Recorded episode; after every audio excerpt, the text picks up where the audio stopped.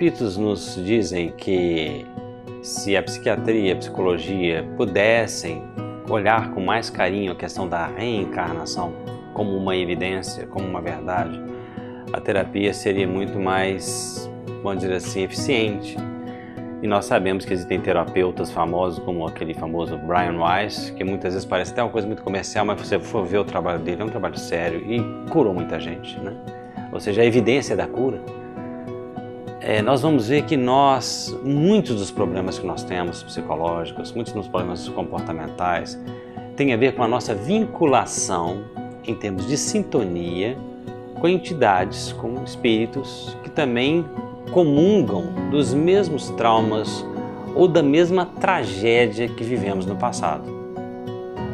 Então, nesse, nesta vinculação que muitas vezes é atávica, que significa estar tá se arrastando às vezes há centênios de pessoas com ódio de pessoas, pessoas que querem se, né, é, se, se valer de, de tal ou qual situação para se vingar.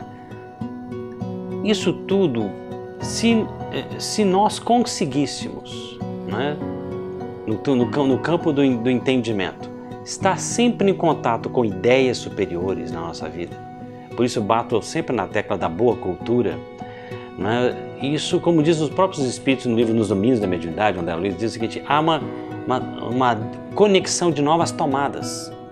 É como se você começasse a ligar novas tomadas energéticas que influenciarão diretamente na sua postura mental e aumentarão o seu grau de vibração.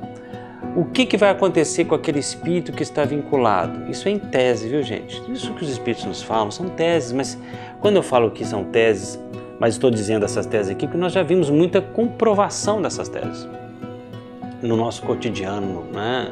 na, lida com esse tipo de situação. Então, quando você aumenta o seu nível superior, melhora o seu nível de, de vibração, né, através de novos hábitos, novas buscas, quem está com você ou acompanha esse processo, ou então se separa gradativamente de uma forma saudável. Porque a separação, inclusive a ruptura entre, por exemplo, obsessores e encarnados de uma forma muito forte e muito violenta, pode gerar problemas e danos que há uma simbiose entre essas pessoas, não é? Eu poderia até ler para vocês aqui, no livro Evolução em Dois Mundos de André Luiz, uma coisa importantíssima que ele fala exatamente sobre a terapia terapêutica do, do parasitismo da alma. Espetacular. Posso ler isso aqui? Diz André Luiz nesse livro, um livro meio complexo, tem até um dicionário para você ler esse livro, mas ele diz o seguinte: o hospedeiro de influências inquietantes, que por suas aflições na existência carnal pode avaliar da qualidade e extensão das próprias dívidas, precisará do próprio exemplo no serviço do amor puro aos semelhantes, com educação e sublimação de si mesmo, porque só o exemplo é suficientemente forte para renovar e reajustar. Então, explicando aqui, ele está dizendo: olha, pelo nível de influenciações ruins espirituais que a gente recebe, a gente pode notar quanta besteira a gente já fez no passado. E para a gente lavar essas besteiras, você tem que começar a mudar o seu comportamento, né? mudar as suas atitudes. Agora, para mudar a atitude sob más influências, por isso o tratamento espiritual é bom. A busca de uma nova cultura. Por isso, é, tem gente que falava assim naqueles livros de autoajuda, né? Olha, Sérgio, eu leio, leio aquilo ali eu li ler o livro que a pessoa estava na pense azul, pense verde, não pense cinza. Mas você sentir que a pessoa tinha oito pessoas pensando cinza do outro lado da vida, influenciando ela lá. Não é fácil você pensar azul com oito entidades ali cinza, cinza, cinza. não é?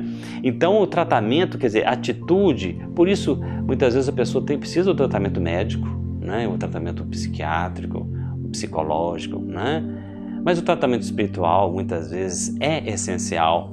O que seria o tratamento espiritual muitas vezes? Né? Você conversar com essas entidades, você fazer um, fazer um culto no lar, tentando entender qual é a, a, trama e o drama que vivem essas criaturas que estão envolvidas nesse drama, e, ou então pedir ajuda de, de pessoas que possam fazer isso para você. E eles continuam dizendo o seguinte: a ação do bem genuíno com a quebra voluntária de nossos sentimentos inferiores, olha, a quebra voluntária de sentimentos inferiores. Só a boa cultura pode dar isso.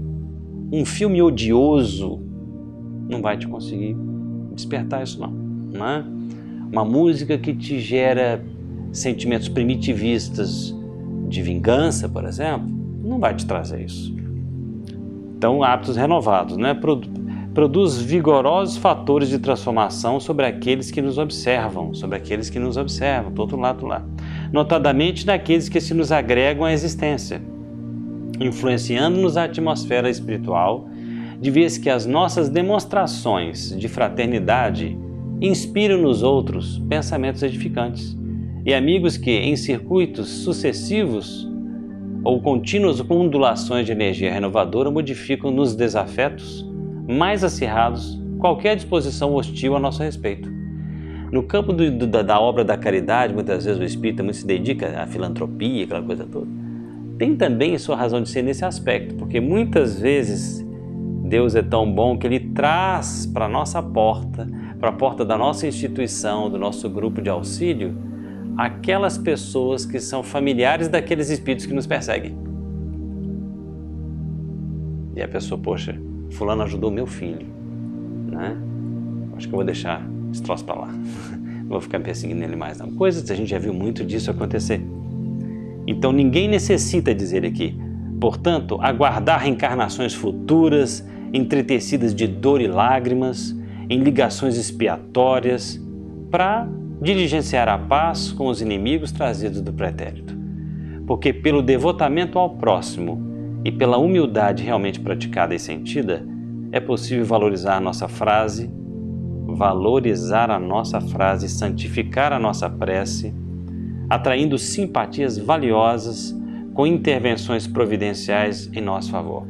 E vale lembrar aqui, gente, não se trata de gestual farisaico religioso. Não estamos falando aqui de transformações do visual, viu?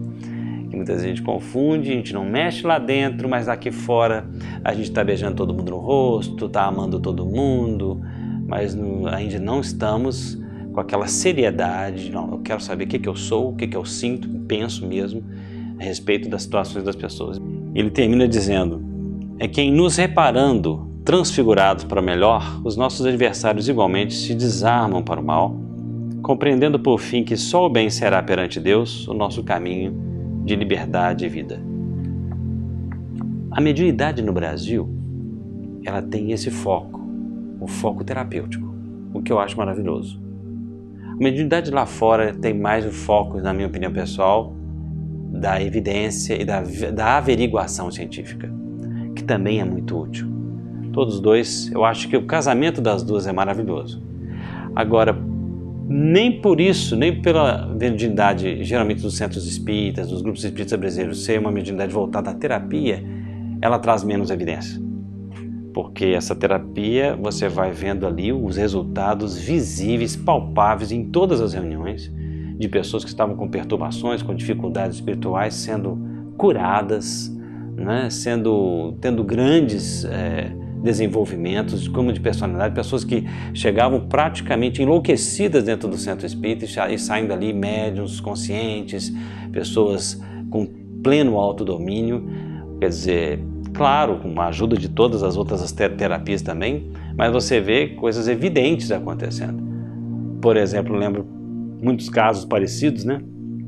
De uma moça que veio conversar comigo que ela sentia a presença de um espírito perto dela e que quando ela ia namorar, o espírito de alguma forma tinha um acesso a ela e ela começava a exalar um cheiro insuportável. Bom, nós levamos o nome dela para a reunião mediúnica e, um, e sempre em, em segredo, para não influenciar os médios, o médium começa a receber informações de que ela era perseguida por um espírito que tinha sido deixado no altar por ela em outra vida e tinha chegado à determinação que não a deixaria casar nessa vida. a partir do momento que fomos conversando com ele, a espiritualidade começou a lembrar, fazendo um painel ectoplásmico na frente dele, que ele tinha feito em vidas muito mais anteriores. E que aquilo que ele tinha sofrido dela foi misericórdia divina, foi leve, porque ele era uma pessoa boa, né? Então, ele desistiu daquilo em pouco tempo a pessoa nunca mais teve problema, namorou, casou. São coisas desse tipo que você vê o tempo todo que são evidências da mediunidade. Né? Agora, uma coisa que é interessante, né? Muitos dos fenômenos, muitas dessas evidências incríveis que você acessa num centro espírita ou porque pessoas vêm conversar com você, não estão nos autos e nos registros de psicólogos e psiquiatras, porque essas pessoas temem se revelar devido aos diagnósticos muitas vezes um pouco às vezes né, exagerados ou então é, pre precipitados né, e a pessoa você tá louco eu não vou falar isso com o meu psicólogo se eu falar isso com ele tá sendo é... então tem aí você acaba tendo contato com muito caso de fenômeno muita situação que está aí permeando a, a sociedade inteira mas que não há registro nem científico porque devido ao paradigma que nós sabemos que os nossos cientistas e nossos acadêmicos têm ainda hoje.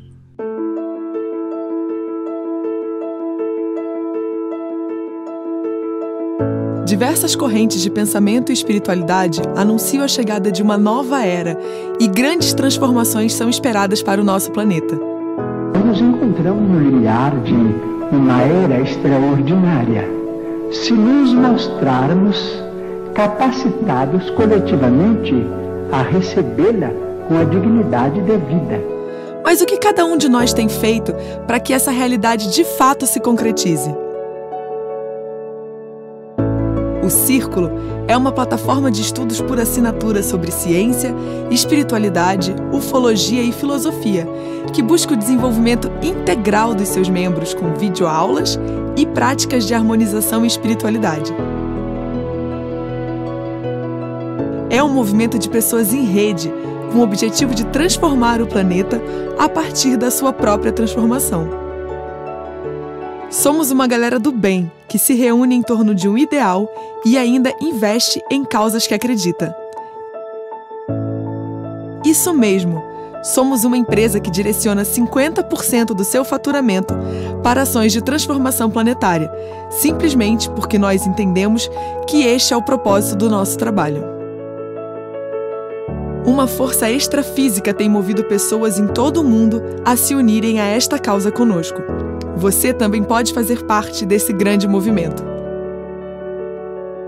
Acesse círculo.posate.com e descubra que o melhor ainda está por vir.